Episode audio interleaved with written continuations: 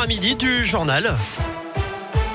Et l'actu dans l'un et le Maconnaisse avec Colin Cotte. Salut Colin. Salut Eric, salut à tous. Et on commence d'abord avec cette info. Trafic à la SNCF, trafic interrompu en ce moment entre Mâcon et Villefranche-sur-Saône à cause de la présence possible d'une personne aux abords de la voie ferrée. Les recherches sont en cours. À la une aujourd'hui, la colère des AESH un peu partout en France, chargée d'accompagner les élèves en situation de handicap pendant leur journée de classe. Elles se mobilisent pour demander plus de reconnaissance avec des hausses de salaire et des vraies formations. Car aujourd'hui, de nombreux postes d'AESH ne sont pas pourvus dans le pays faute de moyens. Les AESH doivent s'occuper de plusieurs élèves dans une même classe, ce qui diminue la qualité du suivi et c'est pour cette raison que les parents d'enfants handicapés se mobilisent aussi aujourd'hui. Léonore Péris est la présidente de l'association Handicap vers le droit à l'école. Il y a énormément de retard sur les MDPH, donc ça veut dire que le temps de faire un recours, on est presque sur six mois de scolarité et donc on se retrouve avec des enfants qui pendant euh, six mois n'auront rien eu.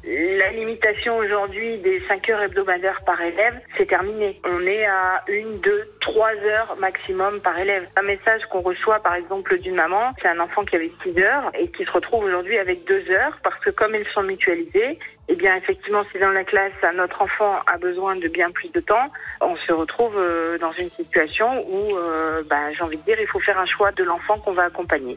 Et dans l'un, les manifestants sont appelés à se rassembler à 15 heures devant le rectorat à Lyon.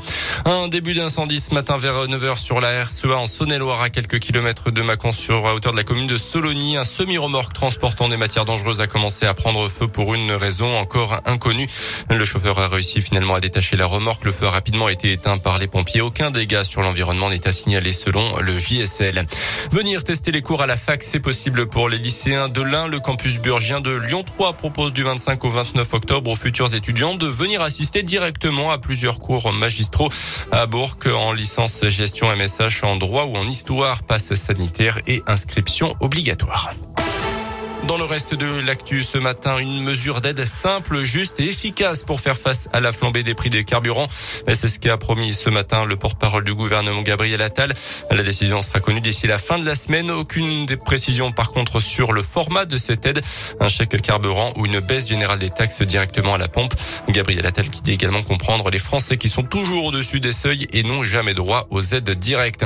Le pass sanitaire peut être prolongé jusqu'à l'été prochain. Les députés en discutent en tout cas aujourd'hui. C'est le dixième texte consacré à la crise sanitaire depuis mars 2020. Plus de 380 amendements ont déjà été déposés. Le retour de la Ligue des Champions de foot ce soir PSG Leipzig à 21h. Lille jouera demain soir contre les Espagnols de Séville et puis des nouvelles de l'ancien joueur de la JL Zach Picoc après un départ avorté au Mans. Il a signé pour Fausse Provence promu dans l'élite cette saison.